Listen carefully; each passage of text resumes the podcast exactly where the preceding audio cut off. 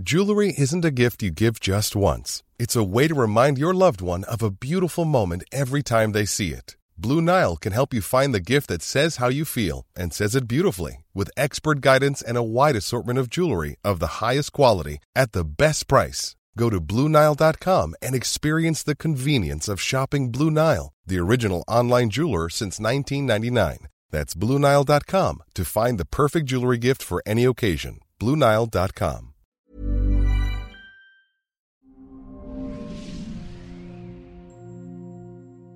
Bienvenidos a las tres R's. Siempre podemos reparar, regenerar y restaurar nuestro cuerpo y nuestra vida y sobre todo la resistencia a insulina. Tengo dos nutriólogas como invitadas.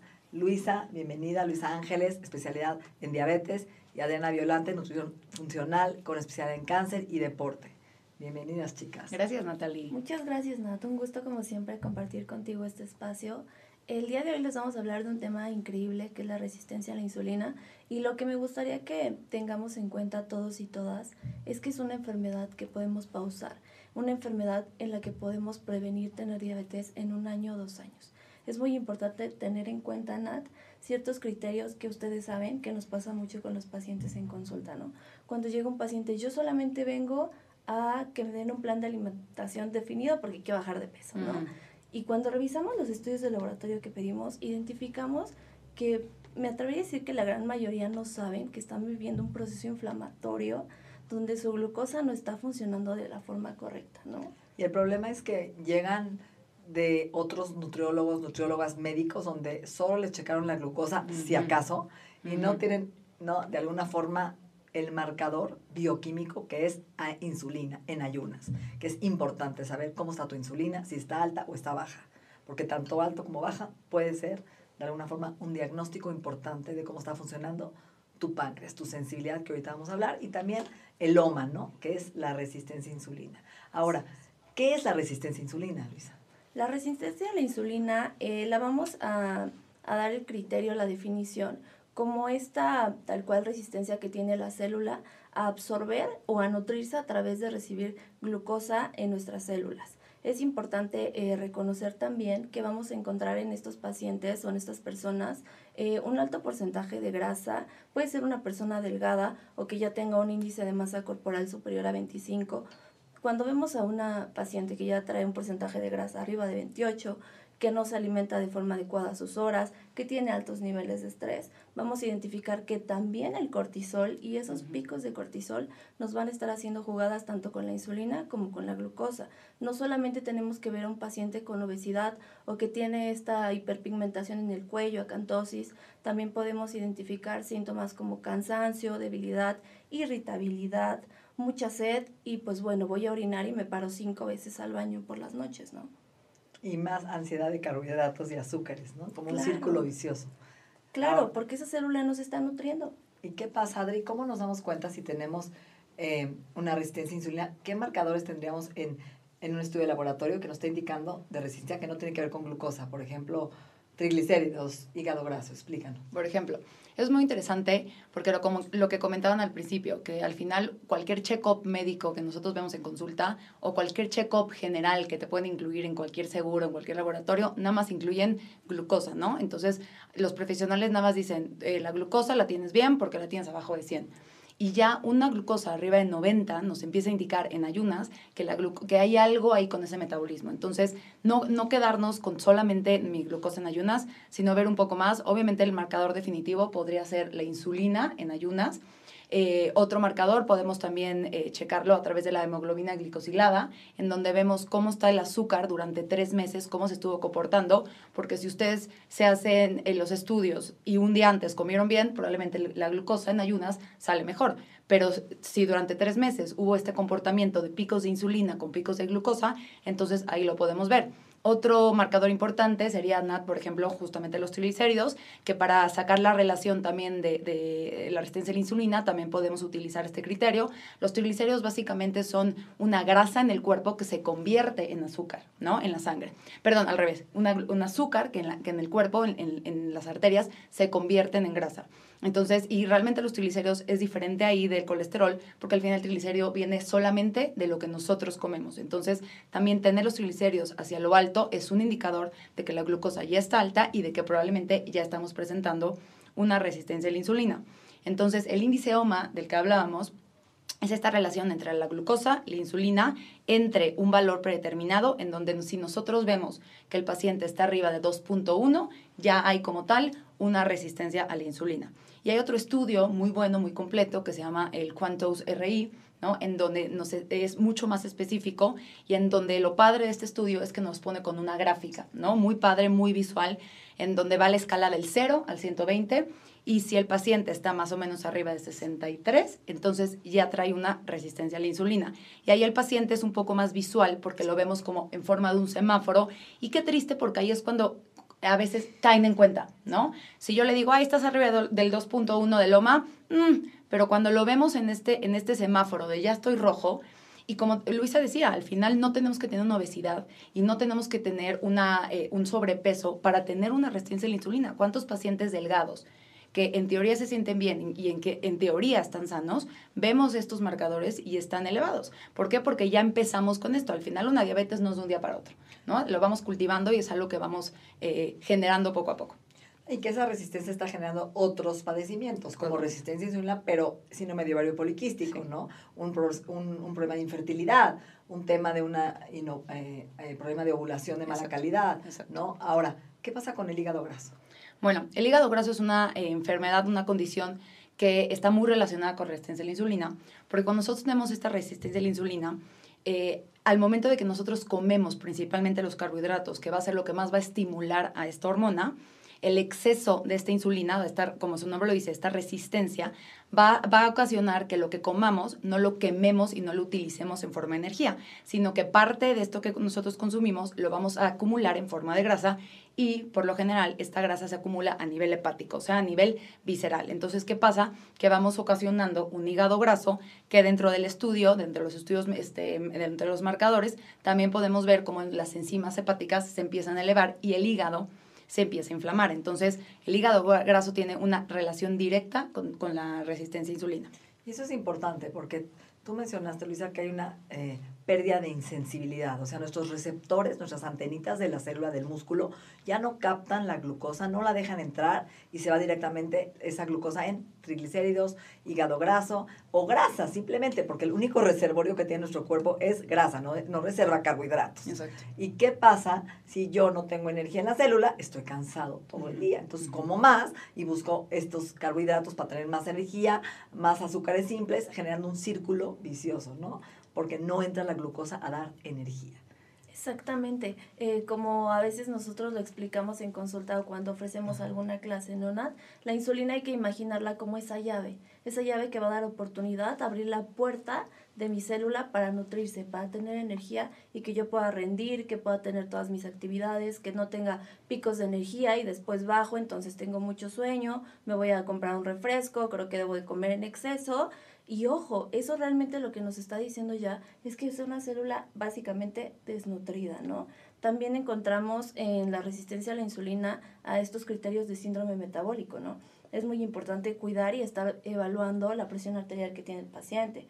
Recordemos que una presión arterial óptima es 120-80 y hablamos de cosas óptimas, porque cuando tenemos ligeras elevaciones debemos empezar a, a, a, referir al médico que dé un tratamiento oportuno para una prevención de una hipertensión, ¿no?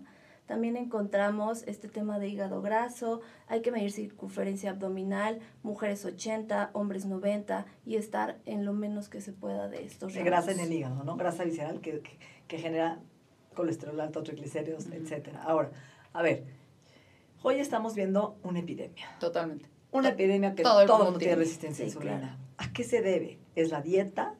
¿Es nuestro estilo de vida? ¿Es genético? ¿Qué está pasando? Sí se encuentra una carga genética en la parte de diabetes, pero como nosotros sabemos y nosotros lo manejamos, eh, realmente todo está condicionado a nuestro estilo de vida nosotros debemos identificar que podemos tener una carga genética o alguna predisposición, pero está en nosotros tener la oportunidad de aprender o apagar estos genes, ¿no, Nat? Entonces, eh, realmente creo que todo el problema empieza en el momento en que nos volvemos personas tan ocupadas, tan inteligentes, tan productivas, donde decimos, no, pues no tengo tiempo de ir ni al súper a caminar y comprarme, aunque sea que te gusta, una, una, una comida, un desayuno en forma. ¿no? Ya estoy muy ocupado, estoy en la oficina y pido de la aplicación. Ya ni siquiera nos movemos para salir a conseguir alimento cuando en nuestros antepasados realmente caminabas 13 kilómetros para poder... Sí, para poder saber si... Para cazar. Si cazabas, ¿no? Y eso si encontrabas algo. Y era cuando comías y tenías que volver a caminar todos esos kilómetros. Hoy en día ni siquiera cumplimos los 10 mil pasos al día y eso es un equivalente a 3 kilómetros al día. Ok, entonces nuestro estilo de vida. Adri, ¿qué pasa con estas grasas saturadas? Porque la gente cree que la resistencia a insulina se debe a puros azúcares simples. ¿Qué es lo que genera la resistencia a insulina? Eso es algo muy interesante porque decimos glucosa y inmediatamente lo relaciono con azúcar blanca, postre, refresco, ¿no? Y no vemos más allá. Al final la grasa, la grasa que nosotros también consumimos, grasa animal, ¿no? Los embutidos, el chorizo, los lácteos, el exceso de grasa, lo frito, lo capeado, también nos puede provocar esta resistencia a la insulina porque la grasa, la grasa también bloquea estos receptores de insulina en la célula. Entonces, cuando mi glucosa trata de entrar en la célula, la insulina no está sirviendo, entonces por lo tanto el azúcar se empieza a incrementar. Entonces, también la grasa, no solamente los carbohidratos, tienen que ver este, con esta resistencia a la insulina. Y, por ejemplo, tú mencionabas, Nat, que cuando nosotros estamos cansados durante el día, eh, hay algo muy interesante que se, puede, se le puede considerar como un apetito corrupto, ¿no? Entonces, estoy cansada porque mi azúcar, mi insulina está así, entonces, ¿qué es lo que me va a pedir mi cuerpo? Pues come algo para que te sientas mejor y ese algo que va a ser esa corrupción de quiero esto frito, el pan, la garnacha. Entonces, al final estamos en un ciclo en donde, un ciclo vicioso, en donde si no cortamos con esto, eh, se va a volver un poco más grande. Y al final, a ver, la resistencia a la insulina está relacionada con todas las enfermedades, ¿no? Yo que es la madre de todas las enfermedades, de un cáncer, un Alzheimer, de un desbalance hormonal. Entonces, si no empezamos por atacar esa, esa, resistencia a la insulina, el resto de las enfermedades como que no la estamos atacando bien de raíz.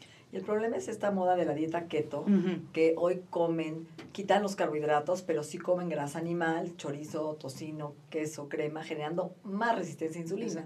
¿Por qué? Porque a la larga la dieta keto genera resistencia a insulina, ¿no? Y tiene otras consecuencias. Entonces, ¿cuál sería una dieta adecuada, por ejemplo, para poder revertir o prevenir una resistencia a insulina? Ok.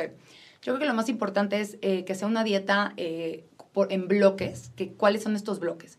El chiste de, eh, digo, y con resistencia a la insulina, con resistencia a la insulina, yo creo que cualquier persona deberíamos de comer más o menos así, ¿no? Exacto. Es, los bloques significan combinaciones en donde no solamente me estoy basando en la tortilla, el pan y lo que me comí eh, solito, sino lo estoy combinando con alimentos que me ayuden a que esa glucosa, cuando yo la consumo, ese azúcar que yo consumo, no se esté elevando, no, no me esté creando estos picos. Y esos alimentos puede ser todo lo que es fibra, ¿no? De cereales integrales, de avena, de quinoa, eh, de camote, de verduras que tienen mucha fibra, toda la grasa.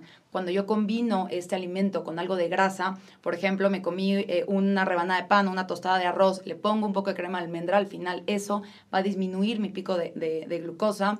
Eh, también la proteína, combinarlo con suficiente proteína, que hoy en día la mayoría de los mexicanos se basan en los carbohidratos y dejan de lado este, la proteína, si bien les va, la consumen una vez al día. Y carne, ¿no? carne roja, o está frito, o está empanizado, entonces volvemos a lo mismo. Entonces, eh, el chiste es comer por bloques, o sea, comer combinaciones para que se convierta, eh, pues, una dieta más balanceada.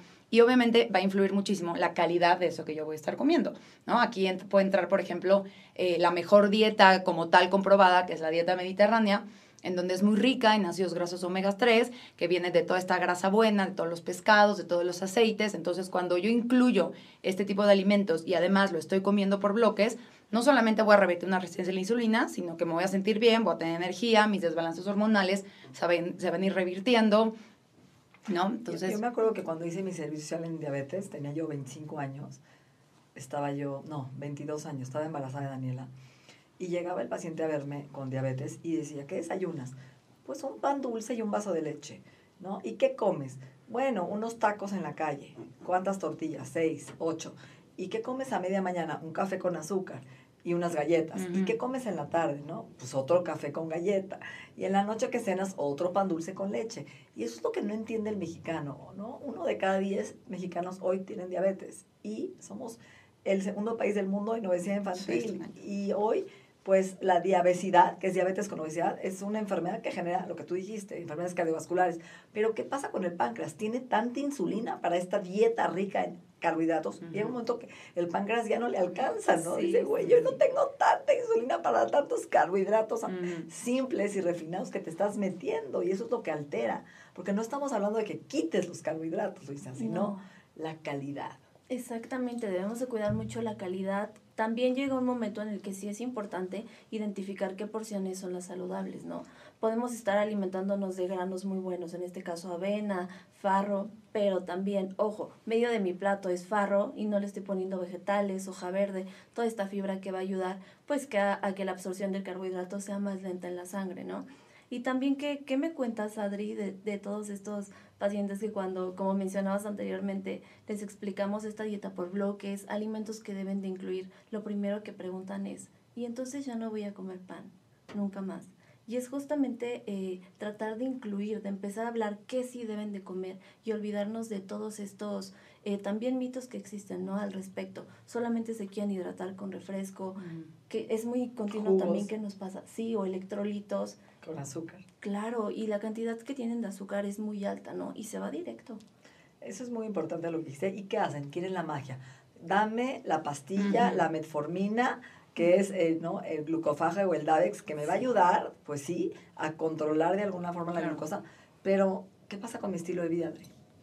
Yo creo que el estilo de vida es la, la cosa primordial para ir revirtiendo esto y para irlo controlando y previniendo porque también, digo, estamos hablando de todo lo que tiene que ver con alimentación y malos hábitos y todo, pero pues también entra la parte de eh, otro tipo de hábitos, ejemplo, el estrés, el no dormir, ¿no? El dormir menos de seis horas también ocasiona que nuestro ritmo circadiano se vuelva un desastre y que por lo tanto al día siguiente nuestra sensibilidad a la insulina, que es muy importante, la insulina que nosotros vamos produciendo durante el día, va teniendo un efecto diferente durante el día, ¿no?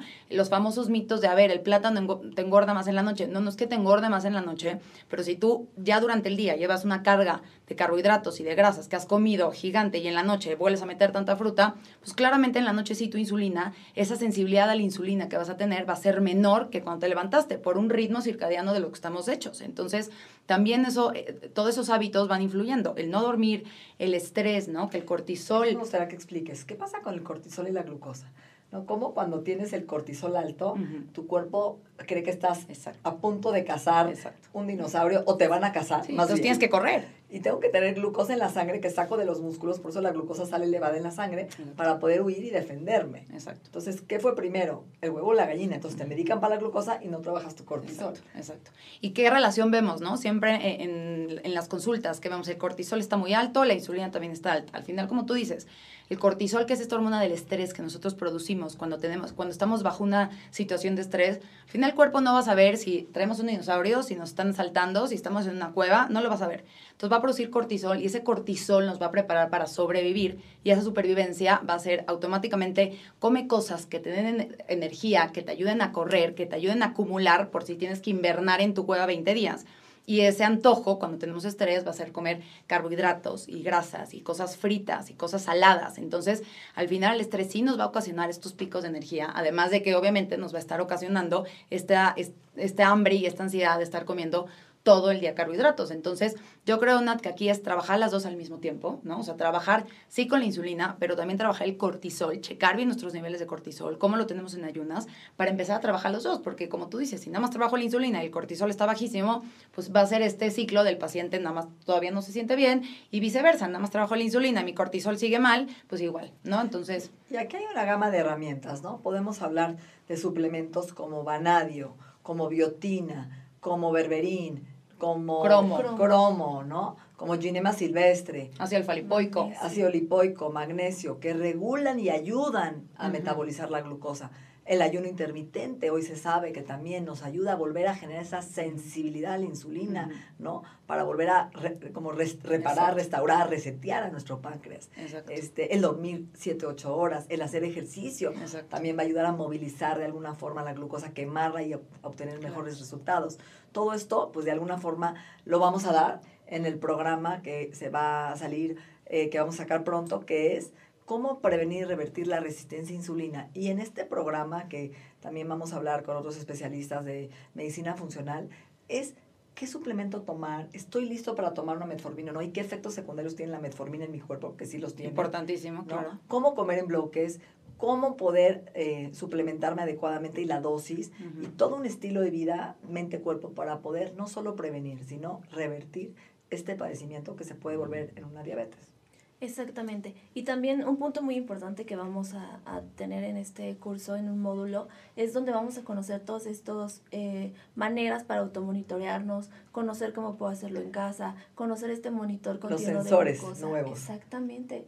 Que es increíble, los 3, 14 días puedes nadar con él, puedes seguir haciendo tu vida normal, solamente escaneas, pasas tu dispositivo y te va diciendo el comportamiento de la glucosa durante todo el día y principalmente tú sabes, Nat, cómo respondemos a ciertos alimentos y así yo conozco realmente qué alimento es el que no me favorece nada a tener esos picos tan altos de azúcar. ya no, ¿no? te puedes hacer güey, o sea, Claro. comes un sushi que el arroz blanco además tiene un poco de azúcar y de repente te pasas tu teléfono por el sensor y, En el traes, cielo. Sí, estás en el cielo y dices, ¿qué pasó? O Claro. no dormí, o me peleé con el marido y mi azúcar está... Entonces, no solamente es lo que comes, es todo lo que experimentas durante el día y eso es lo interesante, vas a ver tu curva y vas a entender a tu cuerpo cómo te está hablando. Claro. No queremos, no lo podemos negar, te Claro. está diciendo. Entonces, Y luego todos, también todas las nuevas tendencias, ¿no? Que hoy en día se sabe, como todos los, el, el rompimiento de los mitos, de comer las cinco comidas al día, de tienes que desayunar a fuerza, de siempre este, acuéstate con algo en el estómago. Al final, hoy rompemos con esto porque hoy vemos que eh, el, nada más hacer pocas comidas al día, tres comidas al día,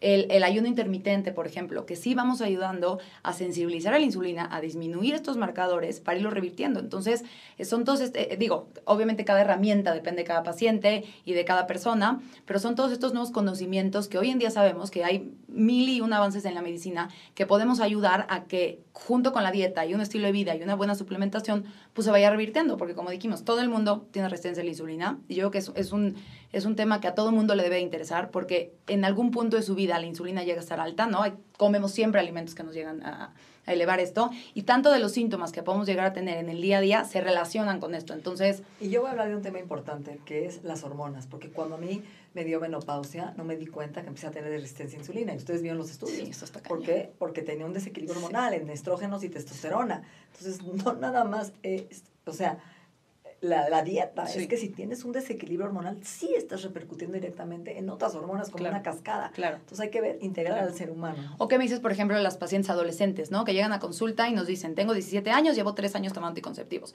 ¿Por qué? Porque tengo ovario poliquístico. Y ves a la pobre niña llena de acné, ¿no? Con vello facial. Subiendo no, de peso Subiendo cada de peso, no pudiendo bajar y su ginecólogo nada más dándole anticonceptivos, anticonceptivos, anticonceptivos. Al final, la raíz de ese problema muchas veces puede ser esa insulina, porque si no revertimos esa insulina, las hormonas masculinas, los andrógenos, jamás van a disminuir y la pobre niña va a estar con 15 años en Peluda, anticonceptivos. Enojada, claro. Sí, y, y, con sobrepeso y desesperada, entonces... Y nada le funciona. Claro, entonces la parte hormonal tiene ahí totalmente relación. Y, y para terminar, eso que dijiste es muy importante. Dijiste algo clave. Comíamos cinco veces al día. Si fuera verdad, ¿por qué tenemos más resistencia? Sí. Si lo que estamos haciendo no te funciona, cambia. Totalmente. O sea, el cuerpo te está hablando. Haz algo ¿no? diferente. Haz algo diferente. Sí. Entonces, queremos invitarlos ¿no? a saber qué es esta, este padecimiento, cuáles son los síntomas, cómo se puede revertir, a qué edad ocurre, por qué ocurre, es para hombres, es para mujeres. La resistencia a insulina no tiene de alguna forma, o sea, puede ocurrir. Preferencia, sí. No discrimina. No discrimina, me gusta sí. esa palabra, como la diabetes. Entonces, ¿cómo les gustaría terminar? Una frase. Bueno, a mí me gustaría principalmente que todos tengan en cuenta que una visita al nutriólogo o nutrióloga no es solamente hacer una valoración de composición corporal es importante que... O de restricción calórica y de menú de 5 sí, minutos. No. Tu brócoli y tu pescado. Por Sí, favor, porfa, acláralo, Claro, no, la verdad es que nosotros en Nos Bienestar... tienen miedo. Eh, yo les digo, Nat, Sí, que, que sí, y hasta cierto punto lo entiendo, que nosotros les hacemos una radiografía, porque no sabes, yo cada vez, o sea, en, en este ya año que llevo en Bienestar, me sigo asombrando de la radiografía cuando le digo, es que te voy a tomar una radiografía y voy a ver en tu pelo qué te está haciendo falta. Cuando checas los laboratorios, checas sus síntomas, haces la valoración Ahí física. dice en el, en el pelo, dice. O sea, es realmente... Metabolismo de Del azúcar. azúcar. En Claro, el pelo. es en el, en En el gen test. Claro, y cuando haces toda esta ex- exploración física del paciente, te das cuenta que realmente de dónde viene la deficiencia, ¿no? Y podemos empezar a trabajar desde ahí y no solamente desde un punto de restricción, sino incluir lo que te falta para poder echar a andar todos estos mecanismos que pueden estar probablemente pausados. Entonces, duerman bien, descansen, traten de manejar sus niveles de estrés. Creo que es un punto y un gran consejo que Que no yo le tenga miedo a un buen nutriólogo. Creo que un buen nutriólogo es tu aliado.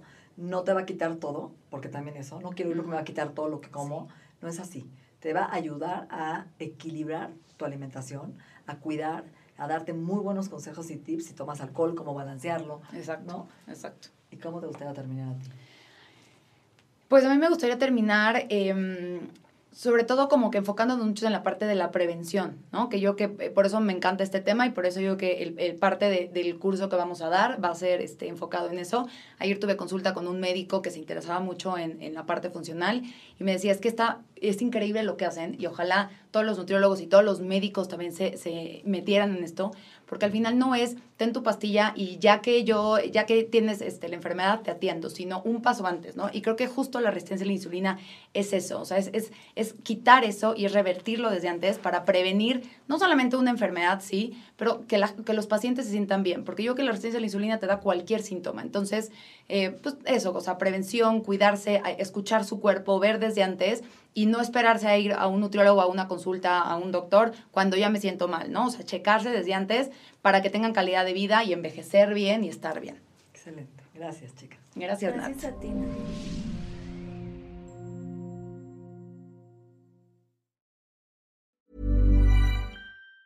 Even on a budget, quality is non-negotiable. That's why Quince is the place to score high-end essentials at 50 to 80% less than similar brands. Get your hands on buttery soft cashmere sweaters from just 60 bucks, Italian leather jackets, and so much more. And the best part about Quince, they exclusively partner with factories committed to safe, ethical, and responsible manufacturing. Elevate your style without the elevated price tag with Quince. Go to quince.com slash upgrade for free shipping and 365-day returns.